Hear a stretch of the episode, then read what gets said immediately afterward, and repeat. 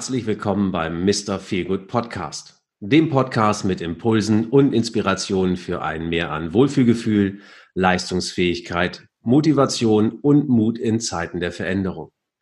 Erlebe interessante Persönlichkeiten, deren eigene Geschichte und damit unterschiedlichste Blickwinkel, wie wir besser durch die heutige Zeit kommen. Heute zu Gast Thomas Friebe. Herzlich willkommen, lieber Thomas. Hallo, Holger. Ja, ich finde es total super, dich dabei zu haben, weil ich weiß, ganz, ganz viele Menschen kennen deine Stimme. Die wenigsten werden wahrscheinlich ein Gesicht damit verbinden.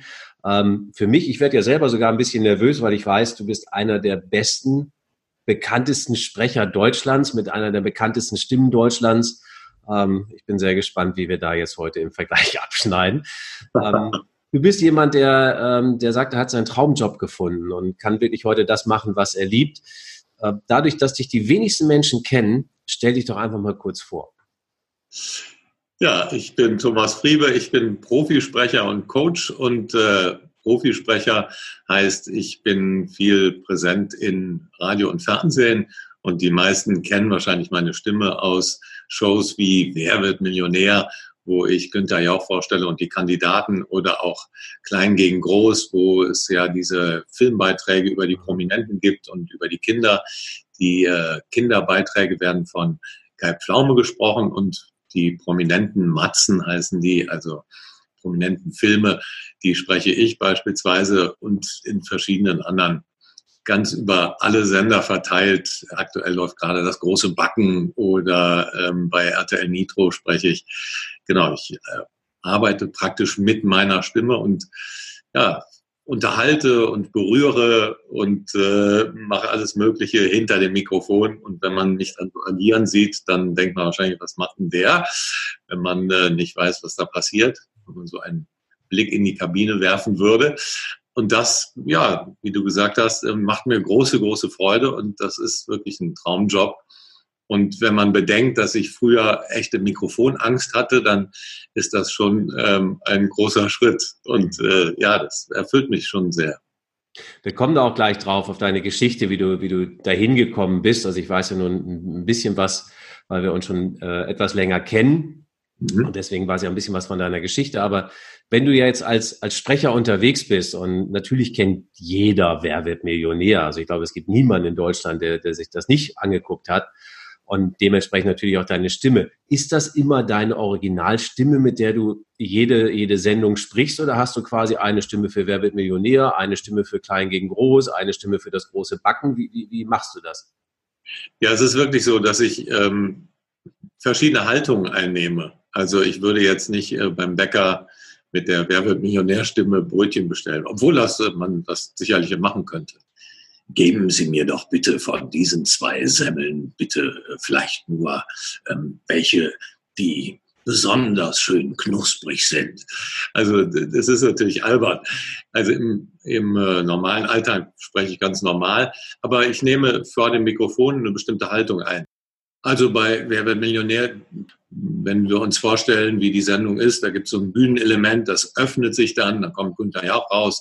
Also muss das sehr, naja, es ist halt eine große Show, also bin ich auch in einem anderen, in einer anderen Haltung, in einer innerlichen großen Erwartung, da präsentiere ich etwas.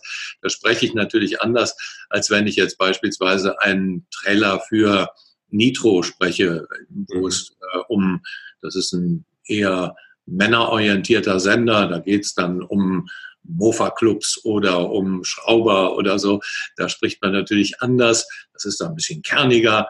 Oder bei Bibel TV beispielsweise, wenn ich da für eine Dokumentation oder was, was spreche, dann ist das natürlich ein ganz anderer Duktus.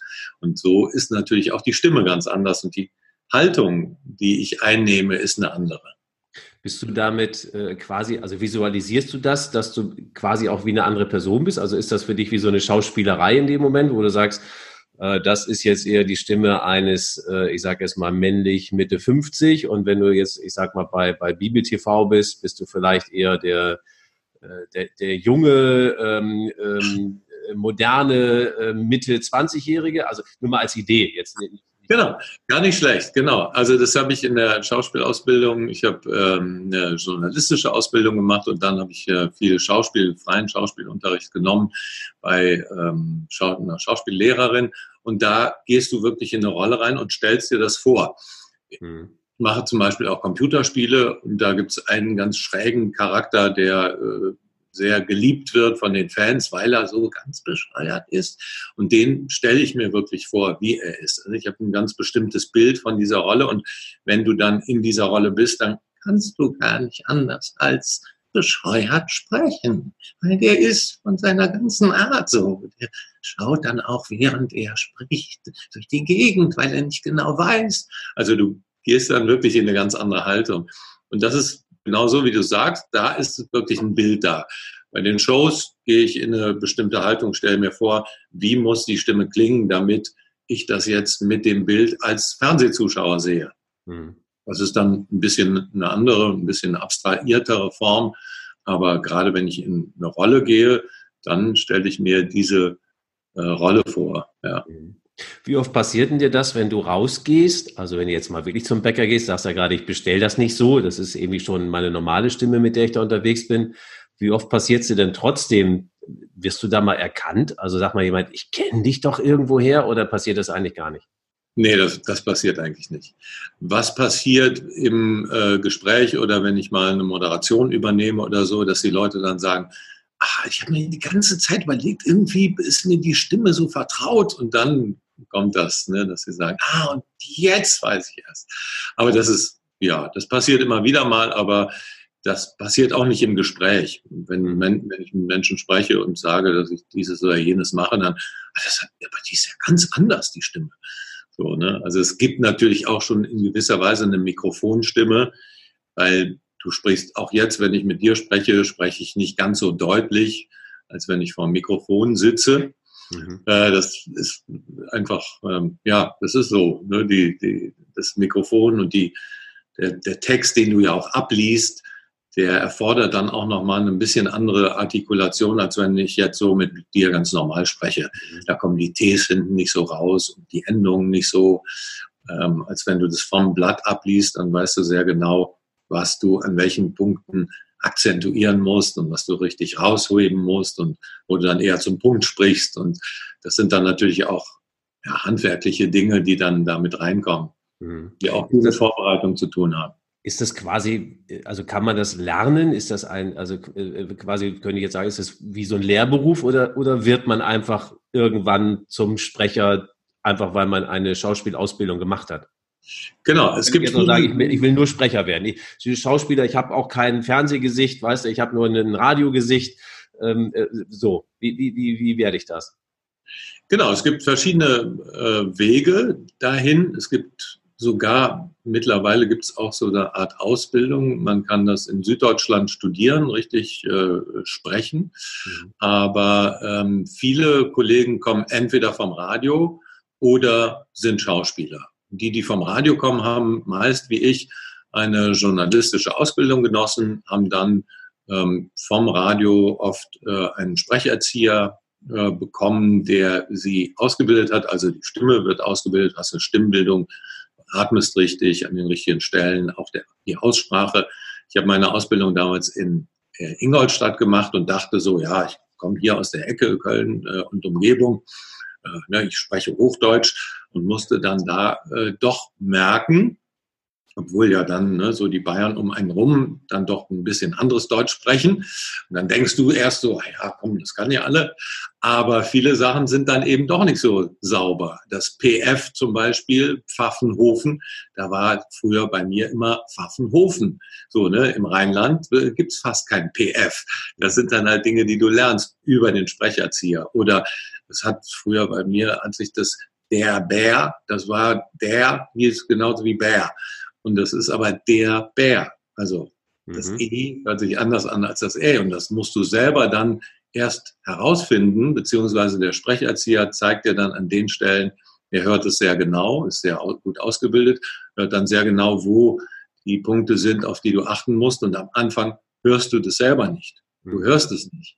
Erst dadurch mit der Beschäftigung und wie wird es richtig ausgesprochen, merkst du dann, wie es geht. Mhm. Und viele, und das, äh, um auf deine Frage einzugehen, kommen halt von der anderen Seite, die kommen über den Schauspielberuf, haben an unterschiedlichen Institutionen ihre Ausbildung gemacht, entweder an der staatlichen Schauspielschule, wo dann auch Sprechen und äh, Sprecherziehung ein Fach ist und ähm, sie dann auch Mikrofon sprechen lernen und so weiter. Und ähm, sie sind eher dann aus der Ecke, dass sie sehr gut in die Rollen gehen können. Leute, die vom Radio kommen, haben oft mehr so einen bestimmten Duktus. Die müssen dann eher, wie ich, lernen zu Schauspielern. Ja. Und ähm, die Leute von der Schauspielschule müssen dann oft eher lernen, wie sie vom Mikrofon auch richtig agieren und so. Und wenn du auf der Bühne stehst und deine großen Gesten machst, die kannst du im Radiostudio oder im Aufnahmestudio nicht so machen. Brauchst du gegen das Mikro, kommt nicht so gut. Nimm, mhm. Oh, das äh, Trommelfell platzt. Also, aber das sind im Grunde genommen die beiden Wege. Entweder über den praktischen Weg, übers Radio oder über ähm, über eine Schauspielausbildung. Mhm. Beides heute, macht Sinn. Ja, heute, wollen ja ganz viele Menschen äh, Redner werden. Also wir, wir, kennen uns ja auch über die German Speakers Association. Ähm, man hatte das Gefühl, jeder, jeder muss Speaker werden. Ja, also jetzt du bist für mich quasi eigentlich ja, also als Sprecher äh, könnte man ja sagen, bist du ja eigentlich auch Speaker und, und kannst aber sagen, ja, ich mache das aber auch fundiert. Ähm, Sagst du, dass fast jeder diesen Beruf, den du jetzt machst, eigentlich auch machen könnte? Weil es heißt ja heute, jeder kann Redner werden, wo ich sage, nee, kann sicherlich nicht jeder. Und die meisten haben da auf der Bühne vielleicht auch gar nichts zu suchen, denken aber, sie gehören dahin, dem wird das ja auch vorgegaukelt. Mhm. Ähm, so in der, also es klingt ja immer so schön. Also ich werde jetzt, da werde ich halt Sprecher. Da mache ich ein bisschen was mit meiner Stimme. Da kann ich vielleicht, äh, ja, bei Günter Jauch werde ich die Stimme oder äh, vielleicht synchronisiere ich dann Dinge. Ähm, da habe ich auch nicht viel Arbeit für so, einen, für so einen Spot, den ich dann da einspreche, vielleicht fürs Radio. Mensch, das geht doch total schnell, verdiene ich viel Geld. Genau. Ist denn, wie sieht das denn in der realen Welt aus, so der Sprecherjob? Ist das ein, ist das ein Traumjob oder ist das, ist das wirklich, ist es schwierig? Ist es unglaublich viel Training? Also ich glaube, grundsätzlich kann jeder alles werden. Das glaube ich schon auch. Ähm, vielleicht im Gegensatz zu dir, du sagst irgendwie, das kann nicht jeder. Aber äh, also oder Speaker werden beispielsweise. Ich glaube, jeder, der etwas zu erzählen hat und eine gute Geschichte hat, der kann auf die Bühne. Das glaube ich schon. Ich glaube, dass nicht jeder zum Speaker geboren ist und ich glaube auch, dass nicht jeder zum Sprecher geboren ist.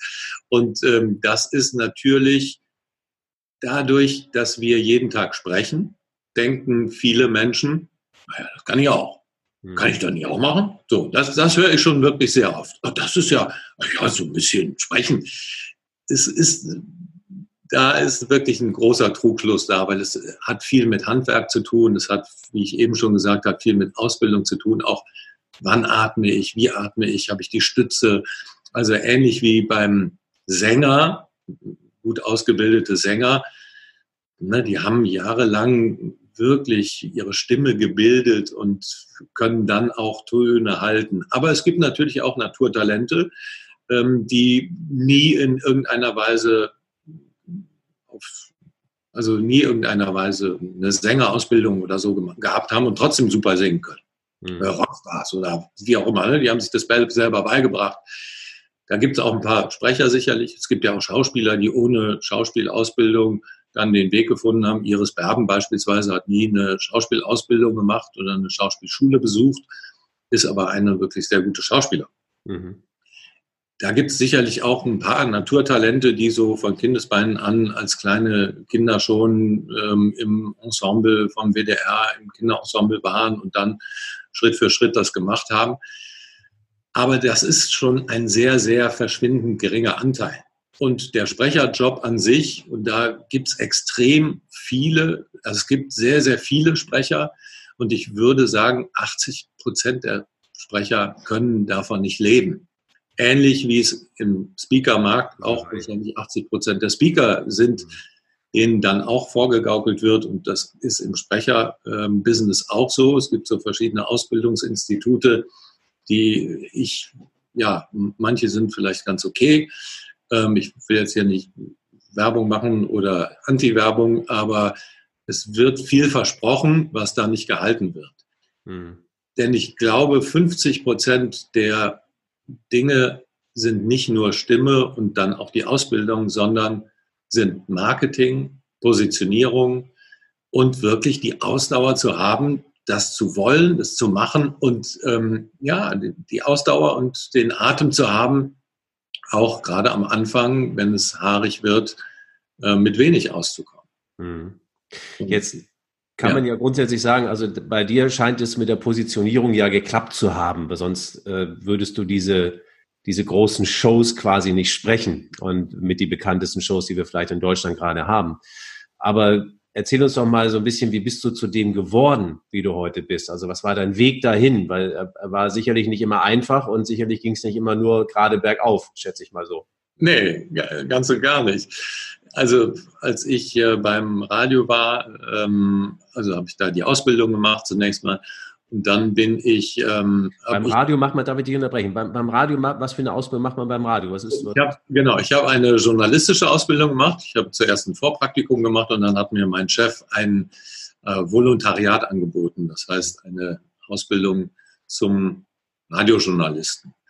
Und ähm, das war damals äh, zu einer Zeit, als hier in äh, Köln und Umgebung in Nordrhein-Westfalen noch gar kein Privatradio, äh, es gab damals noch kein Privatradio und das heißt, äh, die waren in Bayern, war, war so ein Pilotprojekt, die waren fünf Jahre voraus und äh, da gab es halt schon ein Privatradio.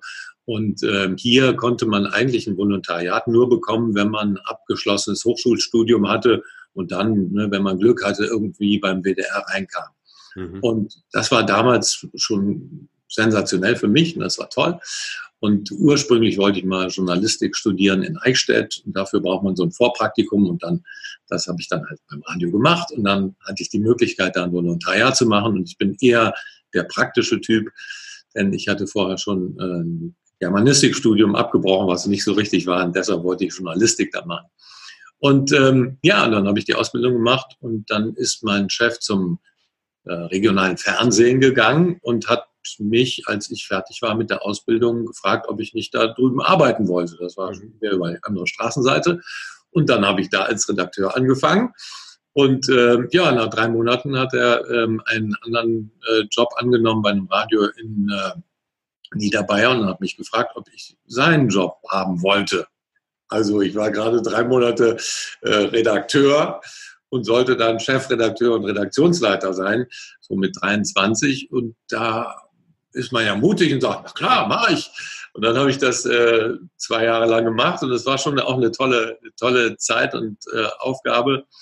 Aber ich habe gemerkt, dass ich, ähm, dass die Kreativität doch sehr ähm, hinten ansteht, wenn du mehr organisierst und mehr managst mhm. und wenn du mehr Schichtpläne schreibst und den Leuten sagst, wie sie es machen sollen und wenn du nicht mehr selber machen kannst. Und äh, damals hatte ich so ein ganz schönes Erlebnis, dass ein Freund von mir, der immer wusste, dass ich schauspiele und ne, in der Schule hatte ich schon auf der Bühne irgendwie immer so Theater gemacht. Und der hatte einen Abschlussfilm und hat mich gefragt, ob ich da nicht mitspielen will. Da habe ich mir drei Wochen freigenommen so, ne, und äh, habe da mitgespielt. Und danach wusste ich, okay, also ich muss wieder was Kreatives machen. Ich kann nicht nur da in der, im Management hängen. Und, und dann habe ich da gekündigt und bin nach Köln gegangen, so in der Hoffnung, in der vagen Hoffnung, ach, da wirst du schon was finden. So, ne? Du musst einfach so deinem inneren Gefühl folgen. Und wolltest ich hatte du schon Schauspiel noch Schauspiel eine Ausbildung machen im Schauspiel oder wolltest du nur jetzt wieder auch weiterhin beim Radio oder beim Fernsehen arbeiten?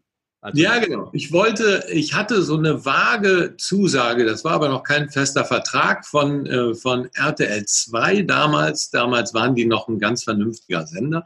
Ähm, die bestimmt heute auch, würde ich da glauben. Ja, also RTL 2 ist schon, ja, ist schon, was das Niveau anbelangt im deutschen Fernsehen, manchmal dann doch leider nicht so, wie ich mir das wünschen würde.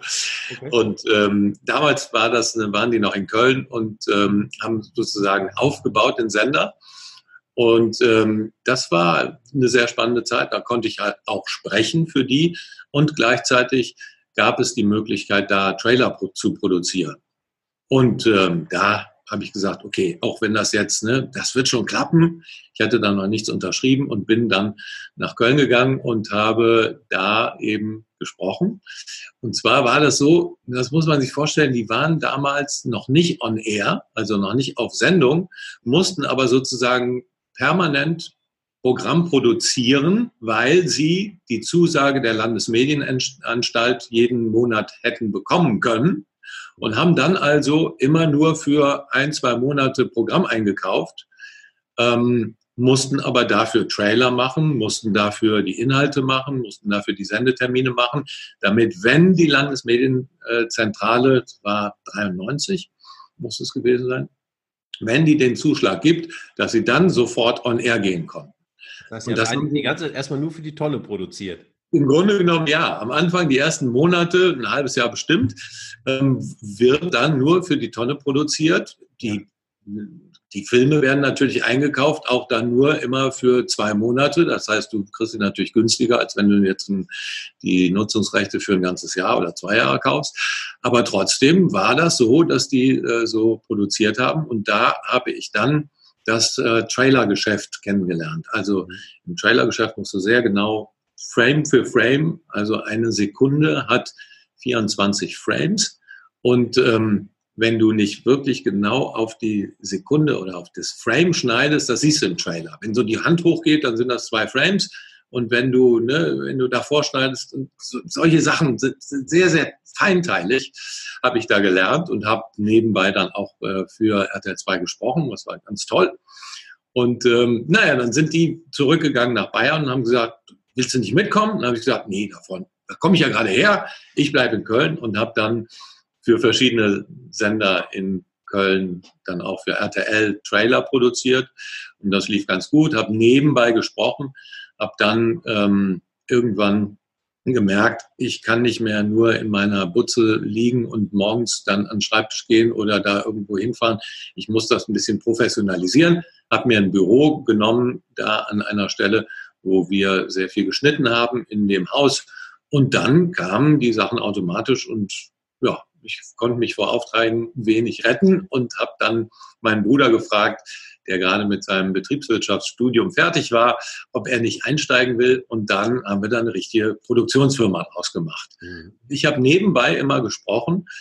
Und irgendwann, ja, nachdem wir die Firma so sechs, sieben Jahre hatten, große Shows auch produziert für RTL Schlagerclub mit Frank, also in der ganzen Republik durch die Gegend gefahren mit Ü-Wagen und so. Also war auch eine tolle Zeit.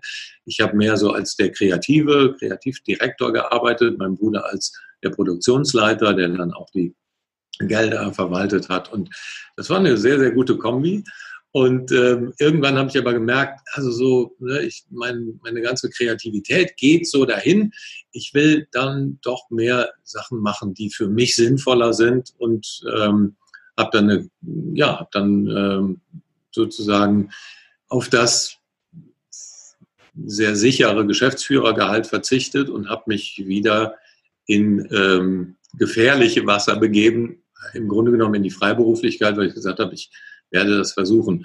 Ausschlaggebender Punkt war eine kleine Doku, die ich gemacht habe für die Deutsche Welle mit einer eigenen kleinen Kamera, wo ich zwei Ordensschwestern begleitet habe in Indien und ähm, habe dann diese Doku an die Deutsche Welle verkauft und habe so gedacht, es geht doch, du kannst sinnvolle Produktion machen, bei denen du dich gut fühlst, die du für, ja, für wichtig hältst, spirituelle, christliche Medienproduktion.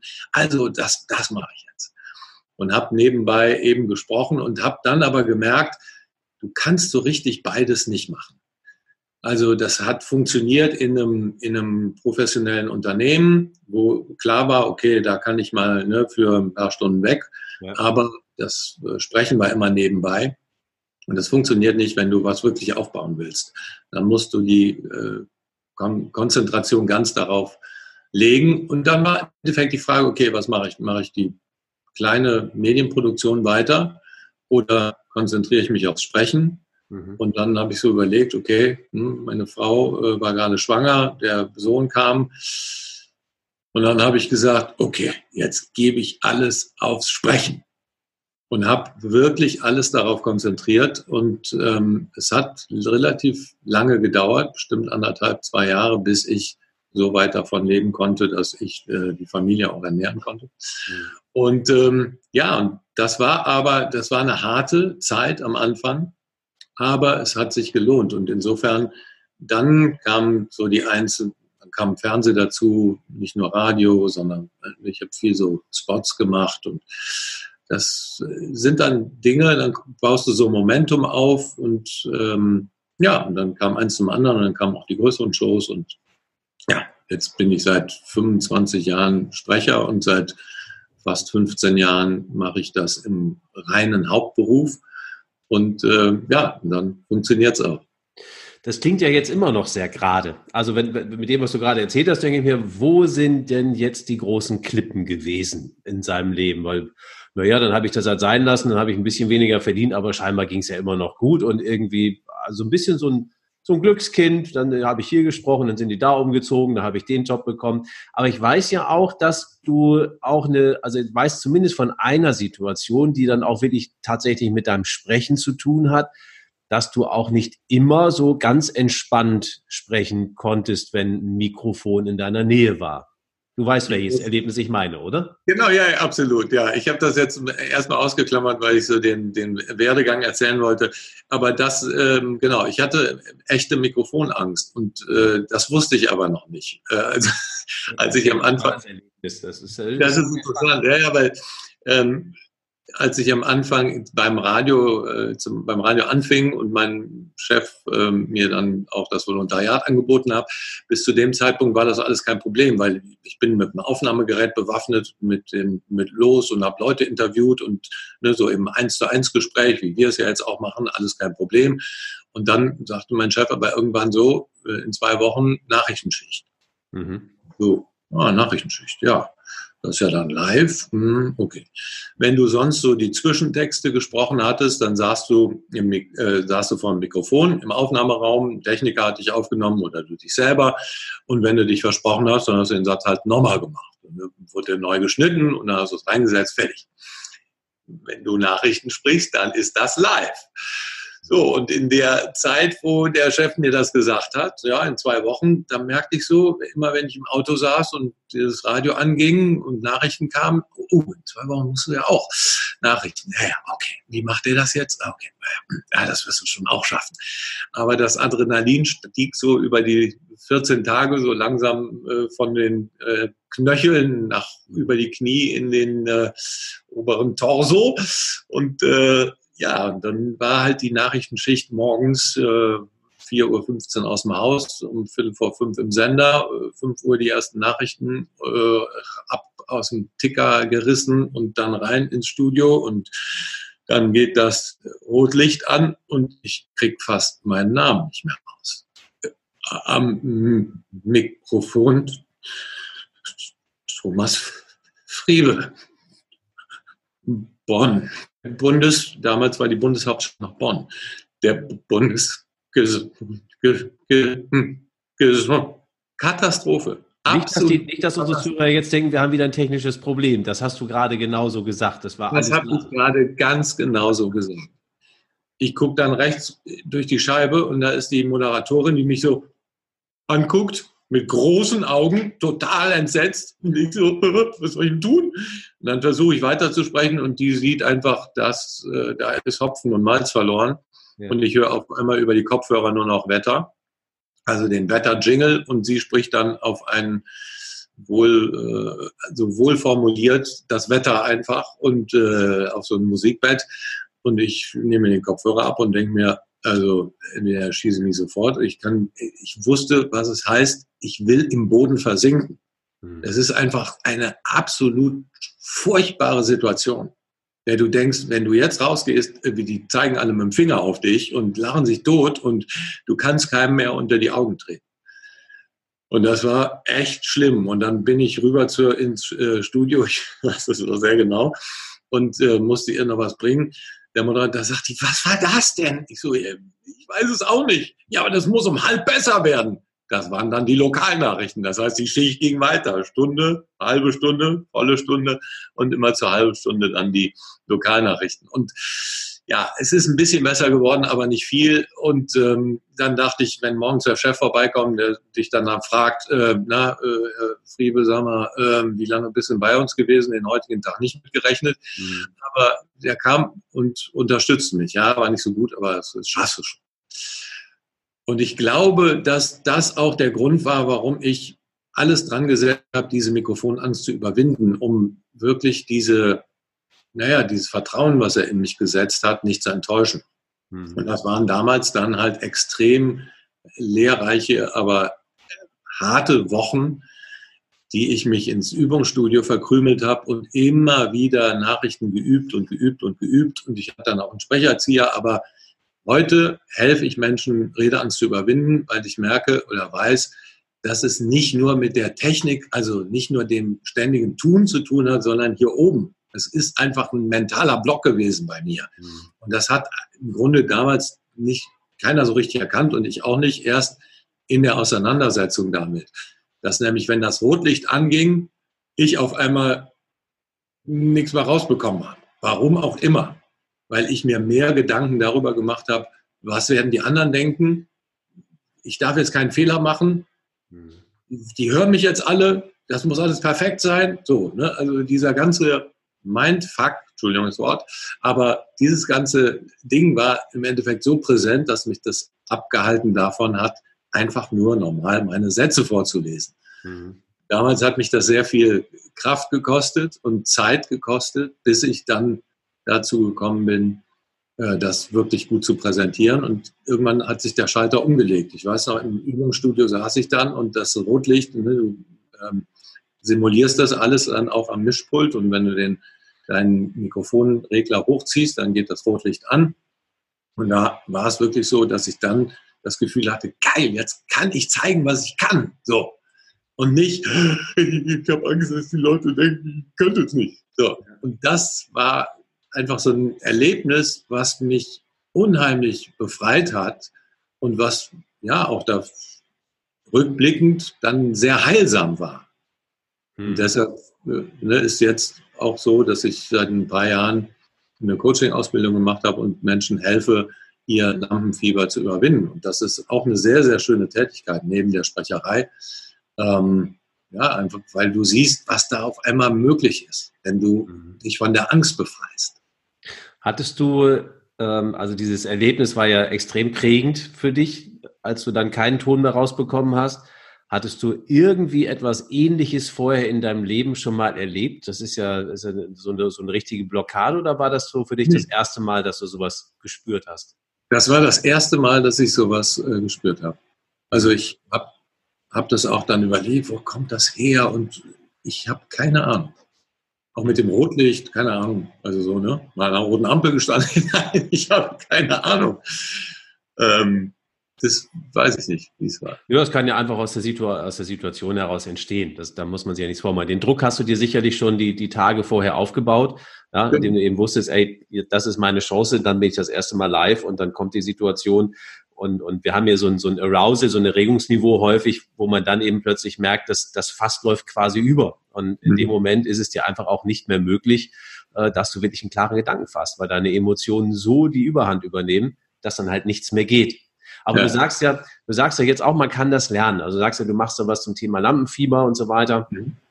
Ähm, vielleicht erklärst du uns ein bisschen mehr dazu, wo du sagst, ähm, was sind vielleicht mal so drei Tipps, wenn Menschen sagen, das kenne ich, dieses Gefühl, vor Menschen sprechen ist ja ist eh mhm. für mich irgendwas Furchtbares. Also was, was sie dann dafür tun können. Was sind denn so deine? Vielleicht hast du drei Tipps für uns. Ja, also der wichtigste und äh, fundamentalste Tipp ist äh, zu atmen. Jetzt würde man sagen, naja, atmen tue ich ja sowieso. Aber wir atmen gerade, wenn wir aufgeregt sind, atmen wir falsch. Und tief in den Bauch zu atmen, auch ruhig mal die Hände an den Bauch zu nehmen. Jetzt können wir, ne, jeder, der jetzt zuhört oder zusieht, kann das machen. Wenn er nicht gerade Auto fährt, vielleicht dann nur eine Hand auf den Bauch legen.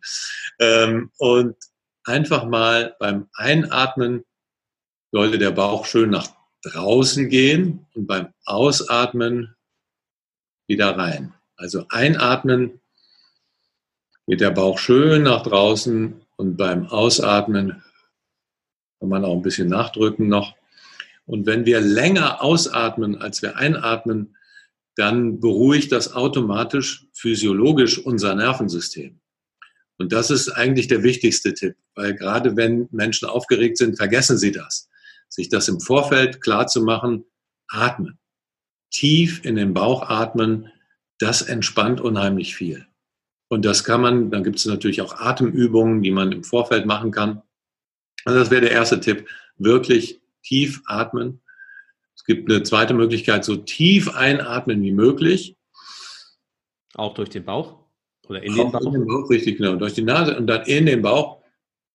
Und so langsam ein bisschen halten und so langsam ausatmen wie möglich. So, das erfordert auch ein bisschen Konzentration und äh, Übung, aber das ist eine sehr, sehr gute Übung, um sehr, sehr schnell die Aufregung in den Griff, Griff zu bekommen. Gerade so ist das, ist das, sorry, dass ich unterbreche, ist das dann, ja. weil ich mich so darauf konzentrieren muss, jetzt langsam auszuatmen, dass ich meinen Stress schon wieder vergesse? Das ist ein Punkt, sicherlich auch, weil wir extra uns dann auf was anderes konzentrieren. Aber der Punkt ist einfach auch, ähm, wir kennen das von, das Gegensätzliche ist die Hyperventilation. Und dann kriegen wir so viel Sauerstoff, dass wir äh, im Endeffekt eine Überdosis kriegen und dann fallen wir um. Und das ist im Grunde genommen genau das Gegenteil. Der äh, Körper wird mit äh, weniger Sauerstoff versorgt und das Gehirn auch. Und dadurch beruhigt sich das gesamte Nervensystem. Mhm. Das ist ähm, sicher sind zwei wichtige Tipps. Dann ähm, ich empfehle immer zu audiovisualisieren. Also stell dir das Ergebnis so vor, wie du es haben willst. Denn unser Unterbewusstes agiert ja oft ne, mit Ängsten und ah, was wird alles werden. Aber wir stellen uns das meistens nur unbewusst vor, wie schlimm es werden wird, diese sogenannte self-fulfilling prophecy, die dann auch entsteht, also die selbsterfüllende Prophezeiung. Mhm. Aber wenn wir das Audio visualisieren, wie wir das Ergebnis haben wollen, am besten dann noch in einer schriftlichen Unterstützung, dass ich mir aufschreibe, schwarz auf weiß, wie ich da stehe, wie mich die Menschen lächelnd anschauen, wie ich voll Freude, wie ich innerlich Freude in mir aufsteigen lasse.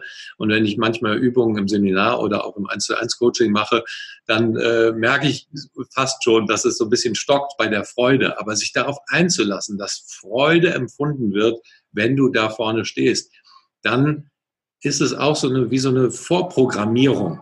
Denn wir haben oft gerade davor Angst, was wir nicht kennen. Hm. Und wenn wir genau das uns von, schon vorher vorstellen, dann ist diese Angst nicht ganz so groß. Mhm. Das heißt, wir nehmen uns selber diese Angst, indem wir uns mit der Situation schon mal vertraut waren.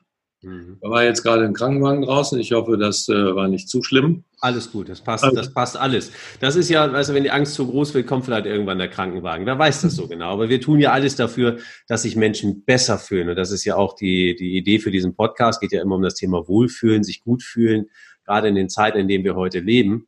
Und ähm, ich, ich glaube, wir sind ja mehr und mehr auch in einer, in einer Welt, in der wir uns mehr vermarkten müssen, als es oder erstmal, wir vermarkten uns, glaube ich, mehr. Ob wir uns mehr vermarkten müssen, weiß ich nicht. Mhm. Aber ähm, so die Sichtbarkeit des Einzelnen ist aus meiner Sicht etwas größer geworden als das, was wir früher vielleicht gehabt haben.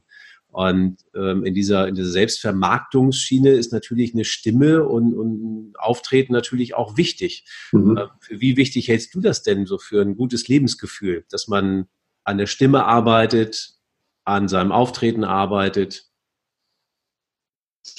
Das halte ich für essentiell. Und das äh, zeigt ja auch immer wieder, also allein wenn wir uns überlegen, wer ist jemand, dem wir vertrauen oder wen finden wir ansprechend oder wem glauben wir Dinge, dann sind das immer Menschen, die authentisch auftreten. Mhm. Und es geht mir gar nicht darum, eine sehr klare, gute Stimme und Aussprache zu haben, sondern mir geht es darum, dass es authentisch ist, dass es zu dem Menschen passt und auch Rhetorik. Äh, ne, es gibt so viele Tricks und Tipps und natürlich kann man die alle lernen, aber es muss zu mir passen. Mhm. Und ähm, da lege ich ein besonderes Augenmerk drauf und ich glaube auch, dass das ganz wichtig ist für die, für die Leute. Man kann natürlich an seinem Auftreten arbeiten und an seiner Stimme arbeiten und jeder sollte das auch tun. Aber die Frage ist immer, welche Intention ist dahinter? Was ist meine Absicht? Es geht ja nicht darum, Leute zu überzeugen von irgendwas, sondern ja, möglicherweise wollen wir überzeugen, aber wir wollen sie von den Dingen überzeugen, die uns wichtig sind. Und wenn wir klar haben, was uns wichtig ist, dann ist es auch klar, wie wir uns präsentieren. Hm. Also dieses authentisch sein und sich gut fühlen dabei ist ein total essentielles ähm, Element, um andere zu überzeugen und um sich selbst auch besser zu vermarkten. Mhm. Bringt uns gar nichts und das machen halt viele Rhetorikkurse oder ähm, PowerPoint-Präsentationskurse. Ne, du musst am besten so anfangen und dann so enden und dann gibt's auch vorgefertigte ähm, Reden dann schon und so. Davon halte ich überhaupt gar nichts, ja. denn das hat nichts mit dir zu tun. Du musst als derjenige, der dann da steht, ist Authentizität das wichtigste Gut.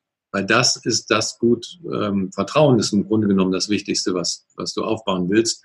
Und das geht nur, wenn du kongruent kommunizierst.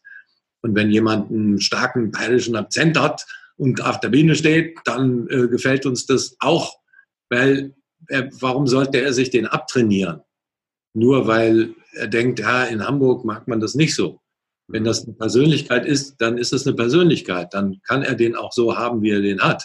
Mhm. Wenn er natürlich Profisprecher werden möchte äh, und eine, eine, eine, Show präsentiert, dann sollte er keinen bayerischen Akzent haben. Außer die Ich bin mir da jetzt auch nicht so sicher, ob Wer wird Millionär äh, in der Ansage so erfolgreich wäre, wenn du bayerisch, einen bayerischen Dialekt sprechen würdest. Wahrscheinlich würde man das auch nicht zulassen dann das äh, wird, das ja. wird wahrscheinlich so sein. Aber ich bin völlig bei dir, dass, ähm, dass man für sich selber gucken muss, ähm, wer ist man, wie ist man und dann eher mit diesen Elementen spielt. Also eher aus äh, deine Stärken noch weiterhin stärkt, aber deine Schwächen eben auch akzeptiert. Und vielleicht kannst du sie, musst du sie einfach nicht weiter verfolgen. Ja, also genau. ähm, da bin ich, da bin ich ganz bei dir. Jetzt bist du ja für mich auch wirklich der absolute Experte für das Thema Stimme. Ich selber habe es übrigens auch mal gehabt, äh, mittlerweile zweimal während eines Vortrages, dass meine Stimme plötzlich komplett weg war. Also ich hätte nicht mal mehr, nicht mal mehr hauchen können in dem Moment. Das, das dauert gar nicht lang, dann muss ich einen Schluck trinken und dann, dann kommt die Stimme auch wieder. Aber in dem Moment ist es, ist es wirklich nicht, wie gesagt, nicht mal mehr flüstern möglich. Ähm, was, was mache ich denn am besten in so einem Moment? Also außer was trinken vielleicht, das mache ich dann natürlich auch. Äh, kannst du mir sagen, woher das kommt? Hast du so ein, so ein, so einen Effekt schon häufiger gehört? Nee, das, also es gibt das, äh, dass man zwischendurch mal so ein Stimmversagen hat. Mhm. Dann ähm, in, war das in einer Zeit, wo du besonders gestresst warst oder? Nö. Nee? Nein, und auch, und auch, völlig, völlig mittendrin. Also wenn ich, in, wenn ich einen Satz spreche und dann plötzlich war die Stimme einfach weg. Also komplett weg. Das dauert dann nicht lang. Also nachdem ich was trinke, ich sage jetzt mal, da sind es vielleicht so 20 Sekunden und dann ist es eben auch wieder da. Dann ist die Stimme aber auch sofort wieder ganz normal da und nicht noch belegt oder irgendetwas. Okay. Das ist interessant. Da äh, gibt es natürlich beispielsweise Sprecherzieher, die dann noch mehr ähm, in diesen in diesem Feld unterwegs sind, die dann genau wissen, wie ist die Funktionsweise. Das bin ich jetzt nicht. Ne? Ich bin, bin eher, ähm, ja, arbeite mit Menschen dann an ihrer Stimme, aber da geht es eher um einen ganzheitlichen Ansatz. Ähm, da kann ich dir jetzt gar nicht genau sagen, was man da äh, machen sollte. Ich weiß äh, und von mir selber, wenn ich mal heiser bin oder so, dann ähm, nutze ich die sogenannte Lux-Vox-Methode und das kann natürlich auch jeder tun. Das wäre in deinem Fall, wenn es wirklich nur so Aussetzer sind, ähm, würde es ein bisschen zu lange dauern, weil die dauert so ein, zwei Minuten, sollte man sich damit schon befassen. Man nimmt einfach einen ganz normalen ähm, Silikonschlauch, der ist ungefähr, ich habe auch einen hier mal mitgebracht, ne?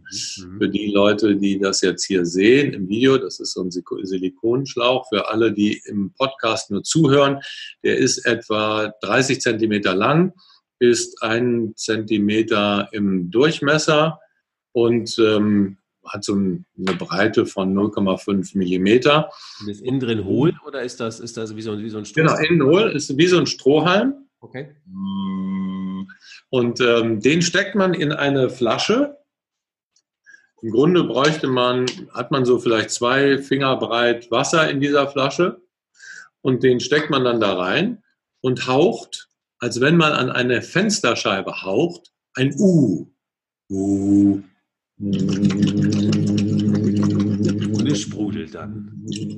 Das sprudelt dann, je, je nachdem, wie tief man den, ähm, den Schlauch da reinsteckt, merkt man auch einen stärkeren Druck oder eben einen leichteren Druck. Ja. Und dieser Druck sorgt dafür, dass deine Stimme klar und wieder da ist. Also es, das hat man sogar mit Leuten gemacht, die aphon, also komplett stimmlos waren, durch eine Erkältung beispielsweise. Mhm. Die machen das ein bis zwei Minuten, dann ist die Stimme wieder da.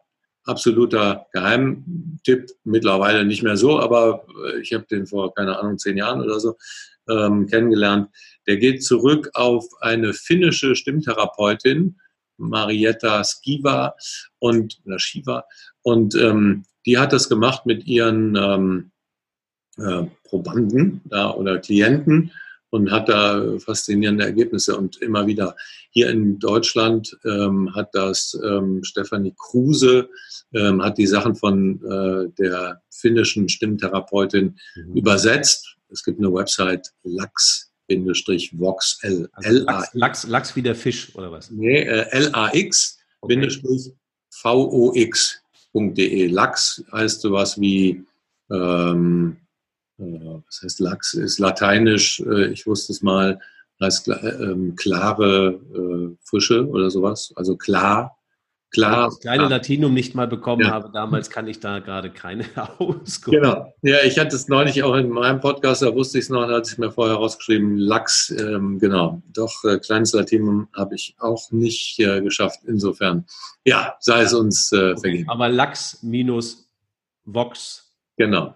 Lachs, also Vox für die Stimme, V-O-X und Lachs für, ähm, für schöne, angenehme. Mhm. Und dazwischen ein Bindestrich. .de äh, ist ein bisschen was über die Methode erklärt. Da kann man, theoretisch kann man den, ähm, kann da auch so Schläuche beziehen, aber man kann auch im Baumarkt einfach äh, sich da so einen Silikonschlauch besorgen. Das äh, ist geht, relativ einfach. Was man lieber machen mag, aber das ist auch immer wieder sinnvoll, wenn man so ein bisschen merkt, ah, ich merke so, meine Stimme ist belegt oder mhm. nach einem anstrengenden Sprechtag, dann kann man das sehr gut machen.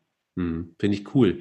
Ähm, muss ich eigentlich meine Stimme so akzeptieren, wie sie ist, oder, oder kann ich an meiner Stimme wirklich etwas verändern? Wenn ich jetzt, ähm, ich weiß ja nicht, also wenn ich jetzt sage, meine Stimme wäre ständig zu hoch, ich merke es natürlich, wenn ich angespannt bin, dann steigt meine, dann steigt meine Stimmhöhe. Deswegen, mhm. klar, also ich arbeite auch ein Stück weit natürlich genau mit den Techniken, die du angesprochen hast, mich dann runterzubringen, weil ich weiß, wie, wie sinnhaft es ist, wenn ich auf der Bühne stehe und einfach eine, eine eher sonore Stimme habe. Die mhm. ne, hat einfach eine andere Wirkung.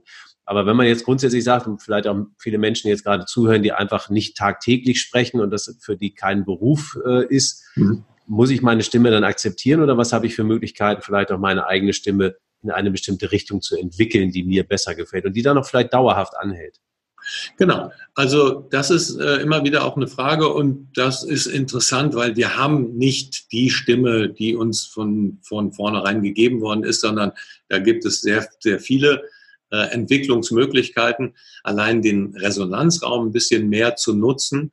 Wenn ich jetzt sehr nasal sprechen würde, beispielsweise, jetzt spreche ich gerade bei sehr nasal, dann hängt es damit zusammen, dass ich den Resonanzraum nicht richtig nutze, weil es einfach ich zulasse, dass die Nasenflügel oben zuklappen. Und manche sprechen seit 20 Jahren so, sie haben es nie gemerkt. Und wenn ich mir dessen bewusst bin, und Bewusstsein ist immer der erste Schlüssel, um irgendwas zu ändern, mhm. ähm, wenn ich mir dessen bewusst bin, dann kann ich diesen Resonanzraum eher, eher nutzen. Und ähm, da gibt es verschiedene Übungen mache gerne immer die äh, innere Gähnübung, um auch die Stimme, weil die meisten, du hast gerade angesprochen, sprechen in einem äh, in einer Range, die eher höher ist als ähm, ihre natürliche Stimme. Mhm. Man spricht im Fachjargon von der Indifferenzlage. Das ist die natürliche Stimmlage und äh, die ist meistens doch tiefer, als wir gemeinhin denken. Man kann dem ganz gut auf die Spur kommen, indem man innerlich äh, gähnt. Und dadurch äh, kann man die, die, ich mache das jetzt einfach mal. Und wenn du innerlich gähnst und dein deine Hand an den äh, Kehlkopf ja. legst, da merkst du, bewegt sich, ja. Wie der nach unten geht. Mhm. Und dadurch entspannst du deine Stimmlippen, also die Stimmbänder, und dadurch kommst du automatisch ein bisschen tiefer. Mhm. Und diese Wohlfühlstimmlage, wie ich sie nenne, oder Indifferenzlage, die findest du auch, indem du beispielsweise ähm, dir dein Lieblingsgericht vorstellst und einfach mal mm, sagst. Mm. Und dieses mm, in der Range ist eher deine, deine normale Stimmlage. Und die ist meistens ein Drittel, im unteren Drittel deiner Range, die du sonst so nutzt. Mhm. Und was du auch machen kannst, ist in einem Gespräch beispielsweise, in einem Telefongespräch oder auch in einem Dialog, dass du dem anderen zuhörst und immer wieder mm, mm. und das erste mm, das ist im Grunde genommen die Stimmlage, auf der du dann antworten kannst, um in einer entspannten, meist ist es dann deine Indifferenzlage zu sprechen, die dann auch wesentlich überzeugender ist. Mhm. Das haben Studien herausgefunden. Menschen mit tieferer, sonorer Stimme sind überzeugender als Menschen, die sehr hoch sprechen. Mhm. Wenn, wenn wir aufgeregt sind oder unsere Argumente durchbringen wollen, dann gehen wir meistens so nach oben. Das ist eigentlich genau der falsche Weg. Wir sollten nach unten gehen und eher zum Punkt sprechen. Ich versuche jetzt auch genau in dieser Stimmlage zu bleiben. Also an das Essen konnte ich mich jetzt ganz gut erinnern, weil ich gerade jetzt am Wochenende bei meinen Eltern zu Besuch war und es gab mein Lieblingsgericht mit Rippchen. Oh, was war's? Äh, Rippchen. Hm, okay. ja, es ist äh, phänomenal. Rippchen, Bohnensalat mit dabei, Kartoffeln und Soße und ich bin der glücklichste Mensch dieser Welt. Deswegen, also ich spreche jetzt gerade in der Rippchenstimme im Grunde. Ah, sehr gut. Ja. Ähm, ich finde es, also ich, ich finde es total faszinierend mit dem, was möglich ist, weil letztendlich ist ja alles das, was du auch uns jetzt gerade erzählt hast, hat, wenn wir es nicht tun, hat es ja immer mit einem Stressfaktor zu tun. Also ich bin gestresst, wenn ich auf eine Bühne soll, ich bin gestresst, mhm. wenn ich mit Menschen spreche oder vor Menschen spreche, in gewissen Situationen, ähm, wenn wenn es ein Dialog ist, der vielleicht einen Konflikt darstellt, werde ich wieder einen Stresszustand spüren. Und alles das, was du, was du ja an Tipps gegeben hast, geht genau dem entgegen. Und natürlich hat es dann am Ende auch ganz viel mit unserem Wohlfühlfaktor zu tun. Je entspannter ich bleibe, desto wohler werde ich mich einfach fühlen. Du sagst eben gerade noch, desto überzeugender sind wir auch in, in andere Richtungen, was natürlich auch wichtig ist, wenn ich über das Thema Selbstmarketing irgendwie spreche. Mhm. Ja. Du hast aber auch noch ein, ein tolles Angebot für äh, die Zuhörer und die Zuschauer, was du, ähm, was du machen kannst. Und ich finde das total toll. Erzähl doch mal ganz kurz, was du da als Angebot äh, dir ausgedacht hast. Genau, ich habe ein ähm, kostenloses Webinar, wo Menschen, die eben ein bisschen Probleme haben, äh, vor anderen zu sprechen, also die vor allen Dingen Lampenfieber haben oder eben auch ihre Aufregung besser in den Griff bekommen möchten. Da gibt es ein kostenloses Webinar, das Sie mhm. gerne besuchen können. Und ähm, da gebe ich ja so 45 Minuten, fast 50 Minuten ähm, sehr viel Content, wie du äh, besser atmen kannst, wie du besser deutlicher sprechen kannst und wie du deine Aufregung in den Griff bekommen kannst. Das wäre ähm, eine Möglichkeit. Und dazu, wie kommt man da hin? Also wo kann man sich das angucken? Genau, da äh, kann man, äh, du gibst da bestimmte Links hier unter deinem Video oder in dem Podcast. Ansonsten kann man das auch über meine Website anschauen, einfach auf www.thomasfriebe.com mhm. äh, slash Webinar oder einfach auf der Seite, da, wenn du auf die Grundseite gehst, www.thomasfriebe.com, ist das äh, Webinar da relativ präsent zu finden. Und ähm, das äh, ist eine Möglichkeit. Und ich würde deinen Zuhörern und Zuschauern ein äh, PDF zur Verfügung stellen mit den besten äh, Tipps, um sicher und überzeugend aufzutreten. Da habe ich 25 Tipps ähm, zusammengestellt und die, äh, genau, kann man entweder in den Show Notes oder eben hier unter dem Video dann äh, abrufen. Ich werde es mir auf jeden Fall runterladen. Ich habe Mittwoch wieder, also in zwei Tagen, wir sind heute an einem Montag. Ähm, ich werde dann wieder einen Vortrag halten. Da sollte ich mir das vielleicht vorher nochmal gönnen, zumal es dann auch wieder ein Vortrag auf Englisch ist und es da dann ja immer noch mal heißt, wenn es nicht in der eigenen Muttersprache ist. äh, bleibe gelassen, bleibe entspannt und da helfen die Tipps mit Sicherheit. Also ein ganz, ganz tolles Angebot, finde ich super.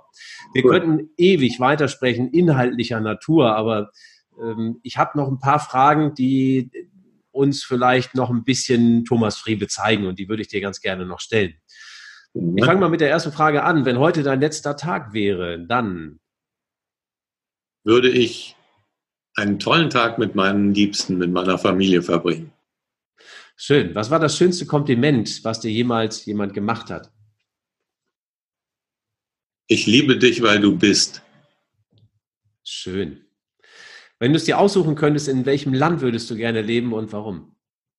In Deutschland, weil ich äh, großartig finde, was wir aufgebaut haben in den letzten Jahrzehnten, wie wir mit auch unserer Schuld umgegangen sind und dass wir von dieser absoluten Katastrophe des Zweiten Weltkrieges in ein so weit entwickeltes Land ja, uns emporgearbeitet haben, in dem die Freiheit so viel wert ist und die Meinung jedes Einzelnen, dass es ja, dass ich hier gerne leben will und hier auch gerne das Wort ergreifen will gegen rechts, gegen die AfD, gegen alles, was wir jetzt gerade wieder erleben, was mich echt erschüttert. Denn das sind die Leute, die dieses Land wieder herunterwirtschaften. Hm. Das, äh, ja, aber Deutschland ist unser Land, ja. Wenn du denn doch in Deutschland unterwegs bist, vielleicht sogar um Urlaub zu machen oder auch in ein anderes Land mal reist, um Urlaub zu machen, was darf auf keinen Fall in deinem Urlaubskoffer fehlen? Hm, ich könnte auch ohne Urlaubskoffer Urlaub machen. Ein gutes Buch. Mhm. Hast du da einen Tipp, so, wo du sagst, Mensch, das wäre doch mal ein tolles Buch, äh, vielleicht auch für unsere Zuhörer und Zuschauer? Ich lese gerade, das ist äh, wirklich ein tolles Buch von Ben Hardy, Willpower Doesn't Work. Da geht der Willpower Doesn't Work mhm. und das, äh, da geht es sehr um, äh, wie unser Umfeld dafür verantwortlich ist, wie wir uns entwickeln und dass wir uns ein gutes Umfeld schaffen sollten, wenn wir ähm, Dinge erreichen wollen oder wenn wir uns von ja, schlechten Gewohnheiten trennen wollen. Mhm. Eben, dass es nicht nur über den Willen geht, sondern über die Gemeinschaft. Ja, super. Nehmen wir auch gerne noch mit in die Shownotes mit auf. Äh, wenn du könntest, mit wem würdest du gerne mal für einen Tag die Rollen tauschen? Egal ob äh, lebendig oder tot, aber natürlich nur im lebendigen Zustand. Mit dem Papst. Mhm. Was würde dich daran interessieren, mit dem Papst zu tauschen? Ich glaube, äh, dass mich interessieren würde, wie viel Politik dahinter steckt. Das würde mich, glaube ich, interessieren. Wie so ein Tag aufgebaut ist, wie, wie viel Kontemplation, wie viel Gebet und wie viel Politik in so einem Tag drin ist. Das würde mich echt interessieren. Okay, super. Ähm, aber vielleicht äh, passt dann auch die nächste Frage dazu. Wenn du zu einer Sache die absolute Wahrheit erfahren könntest, welche Frage würdest du stellen? Warum gibt es so viel Leid auf der Welt? Mhm. Zu Leid passt ja auch auf der anderen Seite vielleicht ähm, Dankbarkeit, wenn man äh, eben kein Leid erfährt. Für welche drei Dinge bist du am dankbarsten in deinem Leben? Oh, ich muss widersprechen. Ich glaube, man kann selbst für Leid dankbar sein. Erklären Sie das? Ja, ich will dir ein persönliches Beispiel nehmen. Unser ältester Sohn hat Epilepsie. Mhm. Ich bin nicht dankbar für die äh, Krankheit, aber ich bin dankbar, dass ich durch diese Krankheit vieles, vieles gelernt habe, was mich, glaube ich, zu einem besseren Menschen gemacht hat. Für welche weiteren Dinge bist du in deinem Leben dankbar? Für die Frau meines Lebens, mit der ich vier Kinder habe, für meine Familie, für meine größere Familie, für meine Brüder und für alle, die um mich herum sind. Mhm. Das waren jetzt ein bisschen mehr als äh, drei Dinge. Das ist völlig, das, ist, das sind ja auch, am Ende sind es ja keine Dinge, am Ende sind es ja, ja. also an Beziehungen. Ähm, als Abschlussfrage, wenn es eine Sache auf der, oder vorletzte Frage, eine hätte ich danach nämlich noch, aber wenn es eine Sache auf der Welt geben würde, die du verändern könntest, welche wäre das?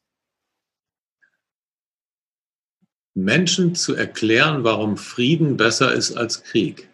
Mhm. Warum, und das wirklich die finale Frage, die ich an dich habe, warum dürfen wir mehr Hoffnung als Ängste haben für die Zukunft? Was lässt uns positiv sein dürfen?